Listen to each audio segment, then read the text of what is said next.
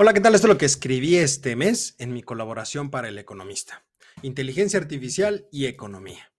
Decía el gran McCraft, el uso de la tecnología siempre debe verse como un recurso para mejorar, pero debe ser muy claro dónde y cómo aplicarla. De lo contrario, puede no ser muy útil. A ver, desde hace algunos meses el término de inteligencia artificial, así como las dudas que surgen alrededor de su aplicación en diferentes campos, ha crecido de forma importante y no solo en lo relacionado con la tecnología, sino en la forma en la que podría cambiar la relación entre las diferentes industrias. Después de todo, es una herramienta sumamente potente que permite el procesamiento de grandes cantidades de datos y con eso la forma en la que se toman decisiones para el desarrollo de nuevos productos y servicios.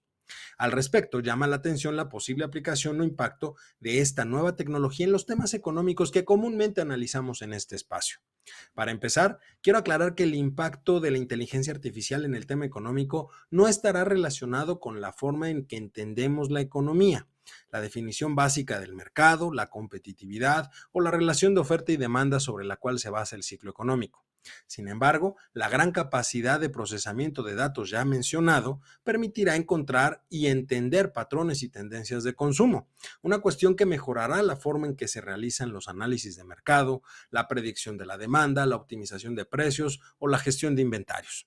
Todo esto mediante la automatización de procesos, mejorando de forma consistente la eficiencia de las empresas, reduciendo costos y aumentando la rentabilidad.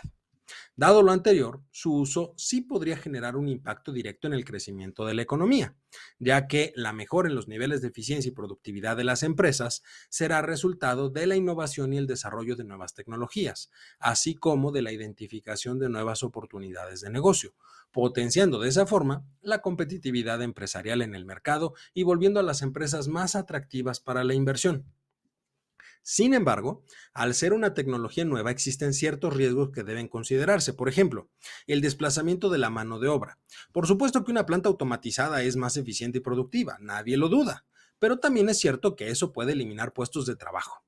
El gran reto, por lo tanto, es encontrar el justo medio en su aplicación, para lo cual también se tiene que buscar la creación de más y mejores empleos, así como privilegiar el nivel educativo de los ciudadanos.